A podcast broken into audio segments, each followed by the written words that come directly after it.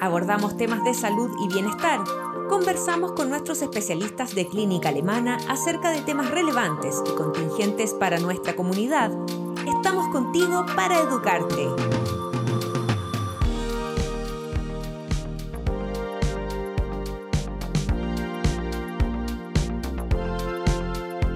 Bienvenidos a un nuevo Alemana Podcast. Hoy conversaremos con Michelle Donoso, matrona de Clínica Alemana, con quien hablaremos de las principales dudas que surgen frente a la sexualidad en el embarazo.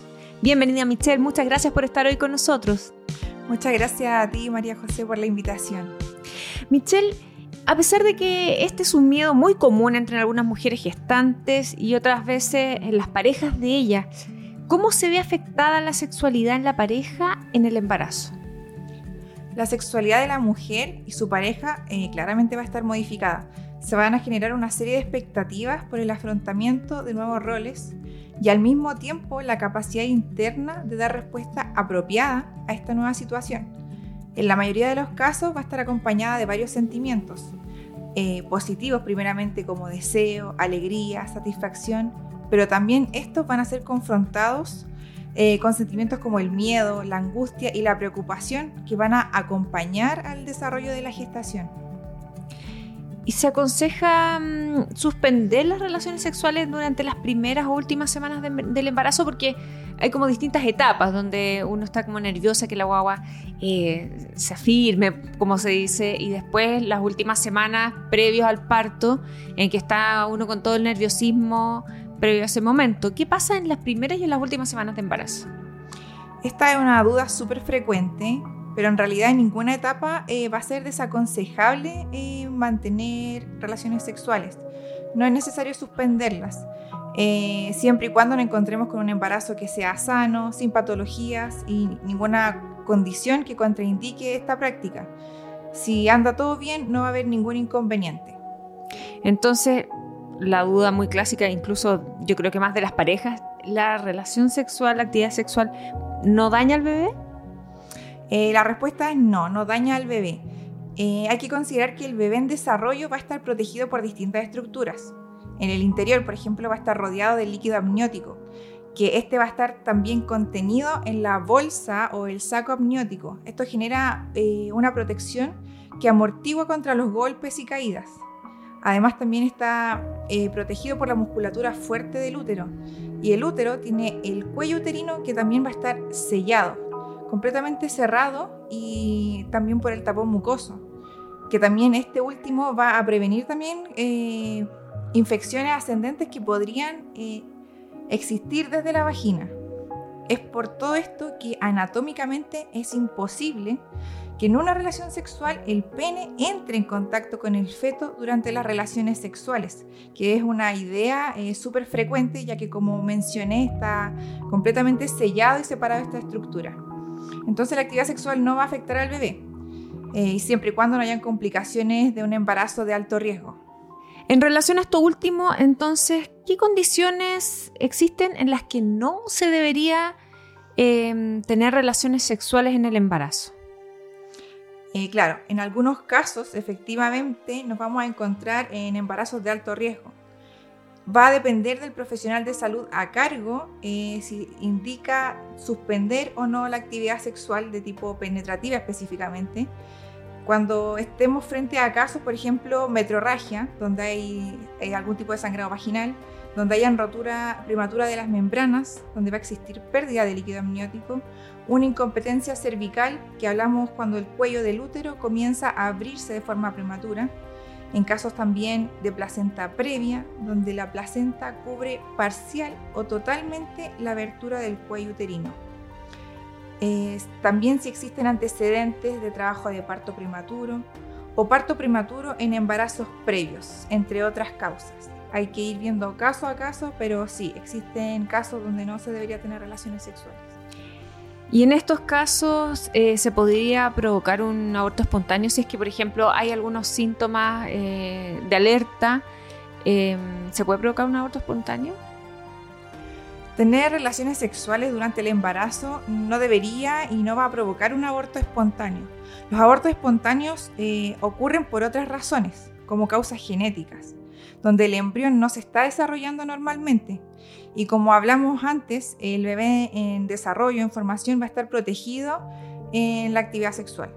Dejando de lado un poco este, el tema de los riesgos, ya en el tema de, la actividad sexual misma, ¿existen posiciones que sean más cómodas o recomendables eh, para la mujer durante el embarazo? Claro, en realidad eh, todo va a depender de los gustos, de la situación y la habilidad de cada persona o de cada pareja. La mejor postura va a ser aquella en la que ambos, y en este caso especialmente la embarazada, eh, se sientan cómodos. Existen posturas que van a ser más favorables conforme avanza el embarazo y el volumen del vientre. Estas posiciones pueden ser laterales y posteriores, eh, como por ejemplo la gestante que se encuentre de lado y acurrucada, más conocida como la posición de cucharita, o también posiciones eh, donde la pareja esté de pie o donde la mujer esté arriba. En general, en las etapas finales del embarazo se podrían elegir posiciones que no pongan presión sobre el vientre de la mujer embarazada, como por ejemplo la posición del misionero en donde la mujer va a estar eh, de espalda, boca arriba y el peso del bebé podría presionar eh, sus órganos internos o arterias principales como la vena cava. Eso es importante porque esto puede reducir la oxigenación del feto y también esta posición eh, hace que las mujeres en etapas avanzadas del embarazo tengan dificultad para respirar, por lo que puede ser incómodo. Claro. Pero lo más importante y ante todo es que la comunicación, que haya buena comunicación en la pareja.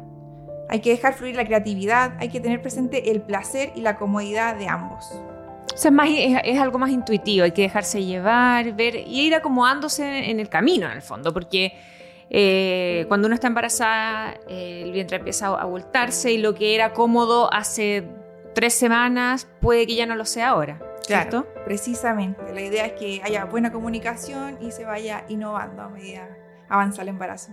¿Y qué pasa si em, no se quieren mantener relaciones sexuales porque definitivamente les molesta, no se sienten cómodos? Porque a veces la mujer puede tener deseo, pero el hombre le da nervio, no se atreve, viceversa puede bajar también el deseo, el líbido.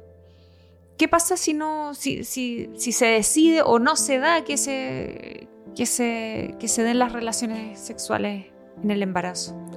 Eh, va a estar bien también. Como hablamos eh, anteriormente, la idea es que haya una buena comunicación, porque el embarazo en el fondo va a afectar el deseo sexual y de cada persona de manera diferente, tanto eh, a la pareja como a la embarazada va a afectar. Entonces, la mujer gestante vamos a tener que van a haber cambios en la libido en las distintas etapas. Puede haber mayor o menor deseo y eso igual va variando. Entonces, la intimidad hay que pensar que es más que solo sexo. La pareja debe compartir sus necesidades y las preocupaciones también de una manera súper abierta y amorosa. Y claro, si el sexo resulta algo complicado, poco atractivo o fuera de los límites, eh, la pareja puede realizar otras prácticas, masajes, besarse, abrazarse, una infinidad de diferentes prácticas. La idea es que se sientan cómodos. Claro. Después del parto, ¿cuánto tiempo después se pueden retomar las relaciones sexuales? Eh, acá en este punto es súper importante que hay que darse un tiempo para que el cuerpo se recupere. Las relaciones sexuales se pueden retomar cuando los loquios, que va a ser el sangrado fisiológico posparto que proviene del útero, eh, haya cesado. También cuando la vulva y la vagina estén sanas, por ejemplo, si existen suturas de algún desgarro o episiotomía que se haya realizado en el parto, la idea es que éstas hayan cicatrizado bien. También principalmente cuando la mujer se sienta cómoda y emocionalmente bien, Clásicamente se ha establecido el reinicio de la actividad sexual luego de 40 días, la famosa cuarentena después del mm. parto. Eh, sin embargo, igual se puede adelantar a 30 días, si es que ya no hay loquios y el cuello del útero principalmente ya en esta, en esta cantidad de tiempo debería estar cerrado. Eh, ¿Qué pasa si se inicia antes? El inicio precoz de la actividad sexual posparto conlleva un elevado riesgo de endometritis, endometritis puerperal, que es una infección que se va a dar en el útero. Por eso es mm. como la importancia de esperar. También, por otro lado, hay que considerar que el agotamiento y la energía que requiere cuidar al bebé podrían hacer que también la mujer no desee tener relaciones sexuales. por un tiempo quizás más largo después del parto. Por lo mismo es importante la comunicación en pareja en esta etapa. Claro. Y quizás otra de las dudas o mitos que, hay en torno a este tema es si las relaciones sexuales y el orgasmo también pueden desencadenar el trabajo de parto, porque se, dice que para apurar el trabajo de parto hay que mantener relaciones sexuales, hay como un montón de, mitos que, que existen en torno a esto. ¿Qué tan real es? Hay muchas parejas y actualmente esa duda sigue súper presente de que hay una preocupación por las contracciones que hay que se pueden generar durante la actividad sexual y especialmente durante el orgasmo, que esto podría ser aún más fuerte. Eh, si bien se producen efectivamente contracciones uterinas, no son las mismas contracciones del trabajo de parto. Estas carecen de frecuencia e intensidad necesarias para desencadenar finalmente un nacimiento. Por lo cual no sería como posible en este caso en embarazo fisiológico y de bajo riesgo. De todas maneras, si tenemos eh, incomodidad, contracciones que pudiesen llegar a ser dolorosas, mejor eh, suspender la actividad sexual y ante cualquier duda también preguntar al, equipo tratante. Claro. ¿Estas son como las de Braxton Hicks o son distintas también? Las que se dan durante, por ejemplo, la relación sexual. Claro, son distintas. Las de Braxton Hicks se pueden dar a lo largo de todo el embarazo, son contracciones como fisiológicas que no son las propias del trabajo de parto. Se dicen que son como unas contracciones falsas, como otra manera de decirlo. ¿Y existen eh, beneficios por tener relaciones sexuales en el embarazo? ¿O definitivamente el beneficio es más eh, emocional para la mujer y la pareja? Claro, Hablamos en el podcast que no hay contraindicaciones salvo casos específicos para tener actividad sexual en el embarazo. Claro. Pero no habíamos hablado de que podría llegar a ser beneficioso. Pero es importante recalcar que la actividad sexual que se genera durante el embarazo es algo que, que va en cada pareja. No significa que porque hayan beneficios se tenga que hacer sí o sí o, aumentar la cantidad en relación a cómo era antes del embarazo. Eh, las relaciones sexuales van a contribuir principalmente a fortalecer el vínculo afectivo en la pareja. También eh, hay un aumento del flujo sanguíneo hacia los genitales que podría implicar una mayor cantidad de los orgasmos en algunas eh, mujeres gestantes, incluso más intensos por este aumento de flujo sanguíneo. Claro. También tenemos que los orgasmos en sí liberan endorfinas que van a ayudar a la mujer y al bebé que está en formación a sentirse en el fondo felices y relajados porque son hormonas que eh, hacen sentir un bienestar. Y estas hormonas llegan finalmente, estas endorfinas llegan al feto. Claro.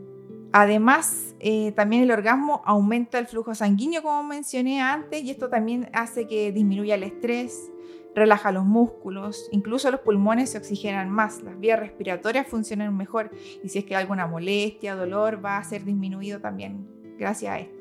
En definitiva va a ser una sensación más de bienestar físico y también psicológico. Claro. Y por eh, añadidura en el fondo, también eso va a beneficiar al bebé, porque si la mamá está bien y está con una buena sensación, por supuesto que le va, a beneficiar al, al feto. Exacto. ¿Algún consejo o recomendación final para las futuras madres que nos están escuchando en relación a este tema? Eh, claro, que en el fondo las relaciones sexuales es algo que se puede ejercer, de manera libre, siempre y cuando se sientan bien. Si algo incómodo que no quieren realizar, tampoco hay ningún problema. Y si en la actividad sexual se presenta dolor, sangrado o contracciones dolorosas, sí es importante eh, preguntar al equipo tratante o acudir a la urgencia. La idea es que esto sea algo satisfactorio y no algo incómodo. Claro. Bueno, entonces ya llegamos al final de este podcast. Muchas gracias Michelle por conversar hoy con nosotros. Muchas gracias a ustedes por la invitación. Espero que estos consejos les hayan servido. Por nuestra parte nos despedimos y les recordamos activar las notificaciones y compartir este contenido entre sus contactos, familiares o quienes crean que esta información sea de su interés. Hasta una próxima ocasión y nos encontramos en un nuevo Alemana Podcast.